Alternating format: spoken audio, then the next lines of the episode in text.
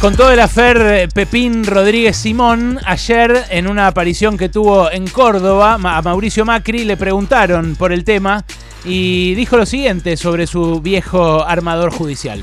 Cada uno en su cuero lo, administra como puede. Yo escucho a la señora de Carlotto decir que yo tengo que ir preso y yo lo tomo, me compadezco de que ella diga estas cosas y estoy tranquilo porque además de haber hecho nada, confío que al final del camino, más allá de que tengamos algunos jueces que oscilan el sistema institucional argentino, al final del camino encuentra siempre una solución a favor de la justicia.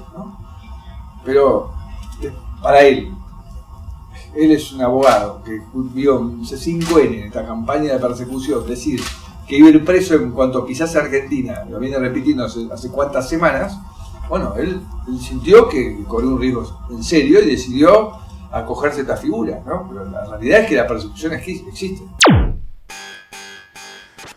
Bueno, nosotros acá hacemos un gran esfuerzo para no indignarnos, para no amargarnos, para tratar de quedarnos de risa un rato con las noticias, tratar también de pensar juntos, de salir de una grieta que ya saben que pienso que es una distracción respecto de la verdadera fractura, que es entre los que cada vez concentran más riqueza arriba y los que viven cada vez peor abajo.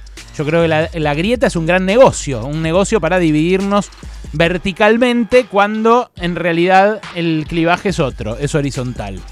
Pero uno lo escucha a Macri decir que sufre una persecución, lo ve a su operador, a Pepín Rodríguez Simón, pedir asilo político en Uruguay, asilo político. Como dijo Miguel Pichetto, como si fuera un líder guerrillero, como si fuera un revolucionario.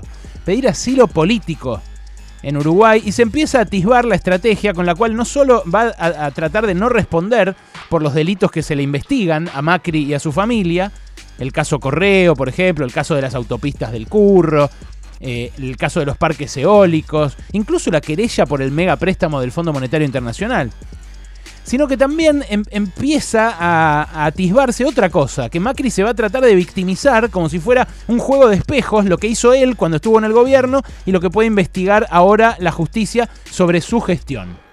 Mira, eh, Pepín Rodríguez Simón eh, tuvo durante la gestión de Macri dos cargos de tercera línea y ninguno vinculado a lo judicial vos muy probablemente le hayas conocido la voz anteayer, cuando apareció en lo de Pañi llorando desde Uruguay diciendo que lo perseguían y que eh, pedía asilo político allá. Pero la verdad que eh, fue estas dos cosas. Fue eh, director de IPF por el Estado Nacional, diputado del Parlasur, cargos re menores, re menores. Menores no quiere decir que no ganara buena guita, porque por ser director de IPF te pagaban en esa época más de medio palo pesos por mes, ¿no? Estamos hablando de hace tres años, cuando era muchísima más plata. Pero lo que fue realmente Pepín Rodríguez Simón, este abogado corporativo, muy amigo de Macri y también eh, vinculado con Elisa Carrió, lo que fue es el ministro de Justicia en las sombras. Esto lo admitió la propia Carrió públicamente. Y estuvo Pepín Rodríguez Simón detrás de la organización de toda la ofensiva judicial para acusar a los dueños de C5N, que es el canal donde yo hago mi programa, Brotes Verdes, los martes, y a todo el grupo Indalo, eh, incluidos por supuesto sus dueños, Cristóbal López y Fabián de Sousa.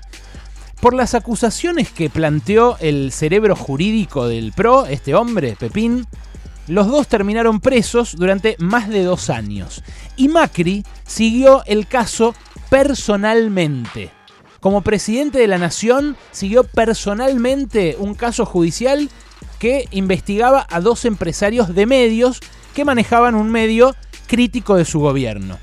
¿Tampoco me crees en esto? Escuchalo de, propia, de boca del propio Macri eh, en marzo de 2018. Escucha. Sobre todo lo que pasó hace unos días, todos sentimos de vuelta un revulsivo de decir, no, esto no es lo que habíamos ¿Te acordado. a la liberación de, Cristóbal eh, López? Me, refiero sobre todo al cambio, de, carátula.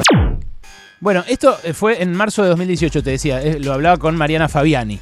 Eh, ese cambio de carátula eh, que enojaba tanto a Macri era de defraudación a la administración pública eh, por apropiación indebida de tributos. O sea, le cambiaban la, carátula de un delito a otro. Los dos delitos se penan con 2 a 6 años de prisión, pero en el segundo, apropiación indebida de tributos, se extingue la acción penal en caso de que pague, de que garpe el tipo que debe los impuestos.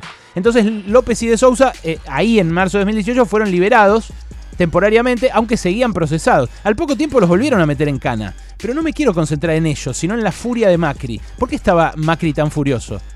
porque no le interesaba que la FIP cobrara esa deuda, esos 8 mil millones de pesos que estaban en un plan de pagos, sino sacar de la cancha al único grupo de medios grande que en ese momento no le respondía.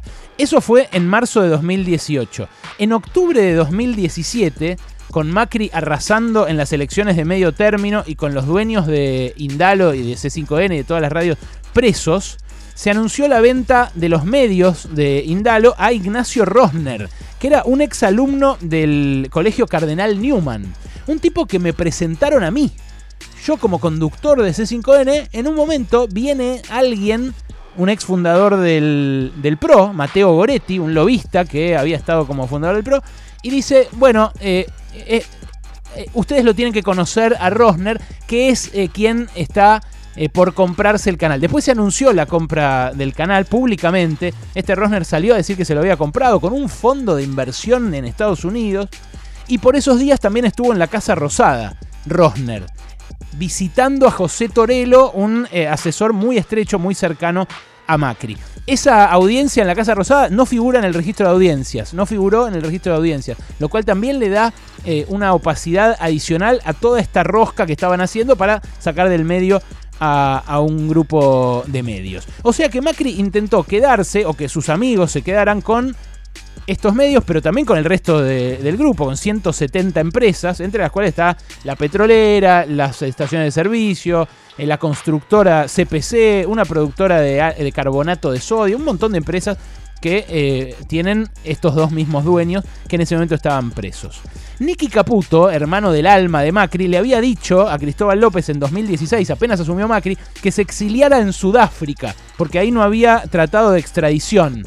era una manera elegante de decirle te vamos a meter en cana, ¿no? Eh, y después, cuando efectivamente los metieron en cana, les instalaron cámaras y micrófonos cuando recibían a sus abogados eh, y maltrataban a sus familiares, le mandaban autos que perseguían a sus familiares cuando estaban yendo a la cárcel, autos de policía de civil eh, que los seguían hasta la banquina. Bueno, algo realmente atípico. Yo sé que es atípico también esto y que muy probablemente me van a correr por izquierda con que salí a defender a mis jefes o a mis patrones y capaz yo eh, eh, habré hecho lo mismo cuando escuché a colegas hablando de sus jefes en otras circunstancias. Sepan simplemente que nadie me pidió nada. Que esto lo digo por lo que me surge de ver a estos tipos que están tan acostumbrados a mandar que cuando los investigan a ellos se van a Uruguay y piden asilo político. Pero fuera de joda, todos repetimos como loros que eh, Cristóbal López y Fabián de Sousa debían estos 8 mil millones de pesos a la FIP. Que los debían y que los tenían eh, en un plan de pagos que les habían hecho a medida en la época de Ricardo Echegaray. Eh, a medida se hacen todos los planes de pago de esa magnitud a empresas de ese tamaño. Pero lo que pocos dicen es que hay otras empresas, una prepaga, por ejemplo, muy conocida, que tenía un, plan de pagos por esa misma guita en ese momento en la FIP, que también había sido dispuesto especialmente para ellos.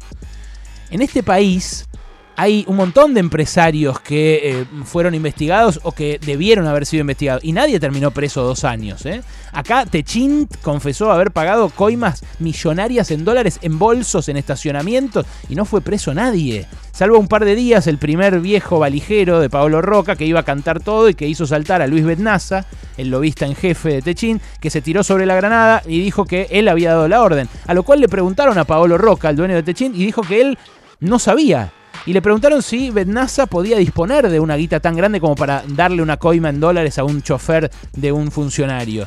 Y él dijo que sí, que disponía Betnasa de esa guita. Pero le preguntaron, ¿para coimas? Y Paolo Roca dijo, no, eso no, ¿cómo voy a avalar yo una coima? Entonces Roca salió indemne y Betnasa también salió indemne, aunque tiene todavía firme el procesamiento. Pero si reconoció haber pagado una coima que su jefe no avalaba, ¿por qué sigue siendo el lobista en jefe de Techín? ¿Qué hace digitando la presidencia de la UIA, metiendo a Daniel Funes de Rioja para alinear a la UIA con AEA, con el, fondo, el Foro de Convergencia, con todos los demás lobbies que juegan además en pinzas con embajadas europeas y norteamericanas? Acá, en este país, el expresidente de la Sociedad Rural, que fue después ministro de Macri, acaba de ser condenado y multado por medio millón de dólares por el desvío de un crédito que tenía para prefinanciar exportaciones y que se lo quedó él se lo quedó él para, para timbearlo, para generar intereses y después lo devolvió años después a la tasa preferencial que le habían dado para que exportara. Acá desfilaron en esa misma causa de los cuadernos, eh, hace un par de años nada más, un montón de pesos pesados del establishment por Comodoro Pi, reconociendo haber pagado cometas a Troche y Moche. Y ahora Pepín Rodríguez Simón viene a decir que él no persiguió a nadie y que tiene miedo que a él lo persigan. Cuando hay 10.500 llamadas peritadas por María eh, Romilda Cervini eh, que muestran que tenía contacto absolutamente con todos, todos los jueces actuantes en estos casos. Digo, porque uno ahora puede recordar el origen político de, eh, la jueza Cervini, puede hablar de eh, esa deuda de Indalo de antes, pero si no cuenta toda la historia completa, se pierde de vista que Macri, con la suma del poder público, con todos los medios a su favor, todos los, todos los eh, que trabajaban desde distintos medios, que ahora concentró en el canal de televisión que compró, eh, según incluso dicen algunos empresarios de medios importantes, como Jorge Fontevecchia, me refiero a La Nación Más. con todo eso, con todos los jueces a su favor, con todos los fiscales, con todos los medios, con todas las embajadas, Macri está en condiciones de decir que no persiguió a nadie y que ahora tiene miedo que a él lo persigan. Bueno, es por supuesto porque el ladrón cree que son todos de su condición. Pero Macri persiguió a opositores y decidió sobre la libertad de sus opositores. Decidió él mismo. Lo reconoce Jorge Lanata eh, en un tramo de televisión de 2018 donde normalmente, muy normalmente se decían estas cosas. Yo creo que Macri se equivocó el año pasado cuando decidió, por una cuestión política partidaria que Cristina no tenía que ir en cana. Eso hubiera sido, y lo escribí, se lo dije a él, eso hubiera sido un punto de inflexión en la historia argentina. Pero, ¿cómo es esto? Macri decidió eh, que Cristina no fuera en cana. Y hay un periodista que en la tele dice esto y, dice, y dice lo más bien, se lo dije a él. Y es más, creo que hizo mal, que la debió haber metido en cana el presidente. ¿Qué pasa? En los regímenes donde el presidente decide quién va en cana y quién no. ¿Hay acaso alguna garantía eh, constitucional, alguna garantía procesal, algo que nos permita creer, aunque sea que somos libres? Hace un mes nada más una investigación reveló en base a, un pedido de información, o sea, no, a fuentes eh, que pueden ponerse en tela de juicio o en duda, a un pedido de información pública, o sea, a datos oficiales del Estado. Una investigación mostró que jueces y fiscales visitaban a Macri en Olivos. Eh, decían que iban a jugar al pádel, pero tomaban decisiones después de reunirse con Macri vinculadas a las causas que en ese momento manejaban ellos. Y claro, lo, lo vimos así y como es de un medio kirchnerista ahí, medio que pasa pasa y bueno, no tiene la misma legitimidad que uno de estos medios grandes cuando decían que había que meter la presa a Cristina o había que meter presos a estos empresarios de medios eh, críticos u opositores. La verdad, eh, acá yo eh, trato de no hablar del offer, trato de no meterme en guerras de millonarios, dirigentes, que tienen mucha gente que los defienda, cada uno de su lado. Eh, pero ante una mentira tan flagrante y ante un intento de victimización tan evidente de gente tan poderosa y tan irritante como son estos, eh, me parece que es necesario decir algunas cosas. ¿Quién persigue a quién en un contexto así? Macri, con todo el séquito de, eh, guardaespaldas que tiene, como los que ayer empujaron a, a mi compañero Lautaro Maislin en la puerta del acto donde fue a presentar su libro, tiene derecho a decir que lo persiguen. Macri, que viaja eh, a, Miami, que viaja a Paraguay, incluso en el medio de las restricciones sanitarias, cuando nadie podía viajar, cuando estaban cerradas las fronteras, está en condiciones de decir que él es un perseguido. Las causas eh, judiciales que tiene, por las cuales tiene que dar explicaciones, duermen el sueño de los justos. Porque una de ellas, por ejemplo, la que me tocó investigar a mí, la de autopistas, la maneja una jueza que puso él.